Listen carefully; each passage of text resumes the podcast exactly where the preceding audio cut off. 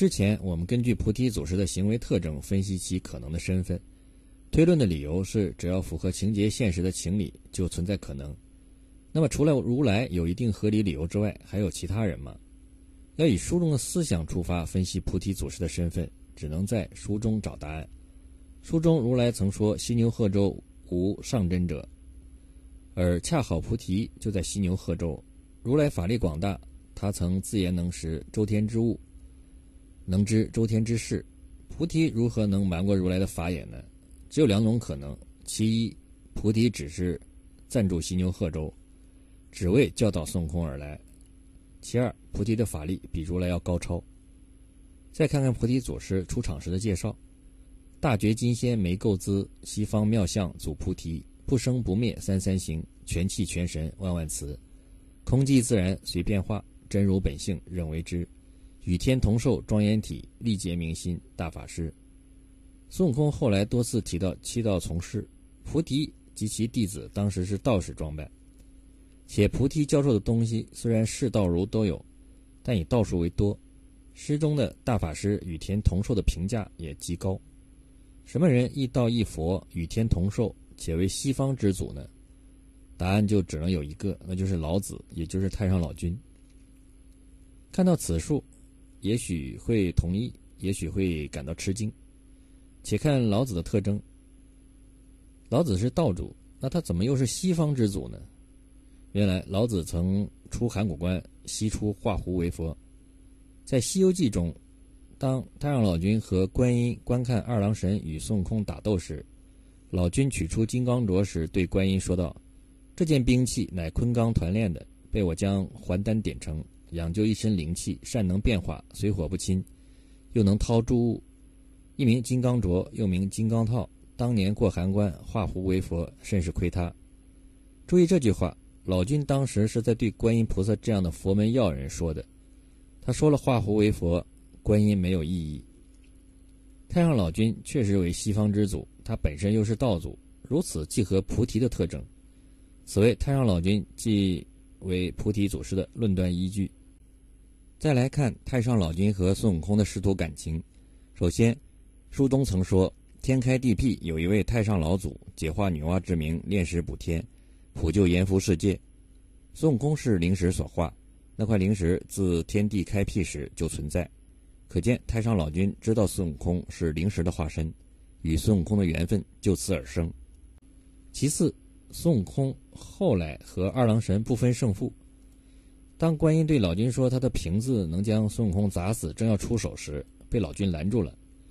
老君用他的镯子打了孙悟空一下，这不如说是救了孙悟空一命。当时老君的理由也很有意思，说是担心观音菩萨的瓶子是瓷器，可能摔碎，这可能吗？观音菩萨的随身神器后来和老君斗法时还胜出了一筹，怎么会是易碎品？而后老君又主动要求断烧孙悟空。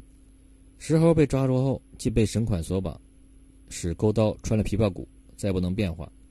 而老君练的是放了穿琵琶骨之气，还把金箍棒留给了他。他为什么要去掉呢？连人带钩子一起练，岂不是更加安全吗？老君难道不知道仙人的琵琶骨如果勾了就不能变化，去了可能会生出事端吗？老君为何要去？唯一的解释就是不想让他死，让他自救活命。可以看出，老君不但不想杀他炼丹，反而是在密授他金刚不坏之体、火眼金睛之术。由孙悟空后来的话得知，当年因大闹天宫时被老君放在八卦炉中断过一番，他幸在那巽位安身，不曾烧坏，只是风搅的烟来把他抄作火眼金睛。试想，老君如果故意要杀他的话，何必如此费力？老君要杀死他的方法有很多，他的紫金葫芦和金刚圈。哪个不行？看后来，老君曾经露过一手，在金角银角已经在葫芦和净瓶里化为脓水时，老君揭开葫芦，与净瓶口盖口，倒出两股仙气，用手一指，仍化为金银二童子相随左右。看这举重若轻的样子，只有绝顶高手才有的手段，灭石猴简直应该是不在话下。其实，在这之前，孙悟空偷吃蟠桃宴酒席时，就跑到兜率宫偷吃了五葫芦金丹，使得修行大大提高。来看他是如何偷吃到金丹的。原著第五回中说：“郝大圣摇摇摆摆，仗着酒，任情乱撞，一会儿把路岔了，不是齐天府，却是兜率天宫。一见了，顿然醒悟道：兜率宫是三十三天之上，乃离恨天太上老君之处，如何错到此间？也罢也罢，一向要来望此老，不曾得来，今趁此残步，就望他一望也好。即整衣撞进去，那里不见老君，似无人迹。”原来那老君与燃灯古佛在三层高阁朱灵丹台上讲道，众仙童、仙将、仙官、仙吏都势力左右听讲。这大圣直至丹房里面寻访不遇，但见丹灶之旁炉中有火，炉左右安放着五个葫芦，葫芦里都是炼就的金丹。大圣喜道：“此物乃仙家之至宝，老孙自了道以来，识破了内外相通之理，也要炼些金丹济人。”不期道家无暇，今日有缘，却又撞着此物。趁老子不在，等我吃他几丸尝心，他就把那葫芦都清出来，就都吃了，如吃炒豆相似。原来老君与燃灯古佛在三层高阁朱灵丹台上讲道，老君也是有意思，把兜率宫的人全部带走了，以至于孙悟空来到兜率宫进去一看，一个人也没有。这金丹还能叫偷吃吗？简直就是赠送的。老君难道不知道留个童子看着吗？镇元大仙去听元始天尊讲道，还要留下清风、明月二人看门。而且这五葫芦金丹既然都是炼好的，老君出门时就算要带走所有童子，把这仙家至宝随身带上或者放好藏好，不也是很简单的事情？再看收金角银角时，老君现身后，原著写道：“悟空慌得近身行礼。试想，一个曾对你痛下杀手的人，按孙悟空的脾气，恨都来不及，会如此客气吗？”孙悟空被困五百年后，已懂人情。他对唐僧恭敬，出于救命之恩；他对如来恭敬，是由于如来强势。悟空自有自知之明，福气。对观音也是如此，观音比孙悟空法力大，且会念紧箍咒。就是这个老君，书中未写他如何厉害，也没有明显提到他降服过孙悟空，反倒是连炉子都被孙悟空打破，自己还被孙悟空推了一跤。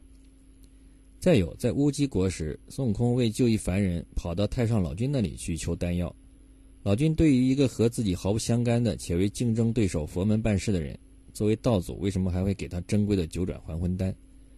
悟空已经说了要到别处讨药，老君反倒拉住他，给了他一粒，理由是怕他来偷，不如做个人情送他一粒。试想，老君若是真不给，孙悟空怎可能偷去？天上一日，地上一年，随便拿个法宝困住他几个时辰，那地上的唐僧饿也饿死了，八戒也早就把行李分了。因此，老君是真心赠药。由此可见，老君对孙悟空非同一般的疼爱之情。再者，大家知道孙悟空的随身武器如意金箍棒是谁打造的？没错，就是太上老君，曾经借给大禹用作定江海浅深的定子。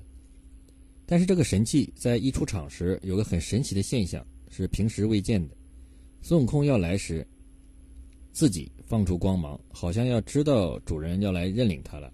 二者居然是灵性相通的，好像老君打造这样一个宝物，就是要在那里等待孙悟空的到来一样。而且如意金箍棒只有孙悟空叫他，他才如意。你试想，如果随便一个人在孙悟空面前大叫一声“长”，金箍棒就听话，那原本在孙悟空耳朵里的金箍棒，还不马上把孙悟空的脑袋戳个大窟窿？因此。因为孙悟空是老君的徒弟，老君的宝器才听他的话，而不是其他人。那又为什么太上老君自己培养了一个这样爱闹事的徒弟呢？其实和如来的想法一致，都是想借魔鬼显英雄。玉帝在老君的操控下，作为傀儡执掌天庭，天长日久，难免产生了要自己真正掌权的想法。就如同在慈禧阴影下的光绪皇帝，光绪最终被慈禧在死之前两天毒死。可见，放权给自己培植的人不是一件很容易接受的事情。眼见得玉帝越来越不听话，拿他这个天庭创始人不当回事，于是老君化身菩提，教授了一个灵时变化的好徒弟，一步一步把他变成了一个暴徒。先让孙悟空闹一阵，显示显示威力，然后在玉帝束手无策的情况下，随便一出手，用一只镯子就把孙悟空拿下。这其实是个警告，告诉玉帝，没有他你不行。连位子都保不住，然后象征性地把猴子在炉子里练了一番，还把猴子练得更加精神了。唯一让老君没想到的是，石猴刚从炉子里跑出来，心情暴怒，连他这个救命恩人都推了一把。孙悟空出来时推了老君一个倒栽葱。有很多人据此认为老君的本事其实不咋地。当然，老君不是如此不中用。其实老君对孙悟空的暗中保护，可以看出他情急之下拉孙悟空，也许是想让他就此收敛，闹得足够了。但孙悟空已经进入了癫狂状态，说好似癫痫的白额虎，疯狂的独角龙，被烟熏之后暴虐指数猛增，本身失去了控制，把天宫闹了个底朝天。其实事态并没有失控，但是一幕令老君意想不到的情形出现了。就是老君冷眼旁观孙悟空大打出手时，玉帝并没有请他出手救援，而是去求救于如来。这也有合理解释。玉帝知道老君的意图，功高莫过于救驾。如果这次又是老君出手降服了妖猴，那么将来自己的一切更要得听他的了。玉帝就彻底变成了傀儡。于是玉帝想到了要找一个有能力的人来制衡三清及老君，那就是法力强大而且地位相对。低的如来，如来一听玉帝有请降妖，十分乐得如此。哎，这一下表现的机会来了，三下五除二把孙悟空就收拾了，还开了个安天大会。玉帝请错了首席，接着后来就联合玉帝发起了意在佛门扩张的取经工程。老君不得不苦心安排，一路加以阻挠。而如来安排孙悟空这位老君的徒弟作为首席保镖，也很有智慧。因为如来知道老君舍不得杀死自己的这位徒弟，换其他人早就被老君灭了。这样看来，孙悟空的师傅应该是太上老君。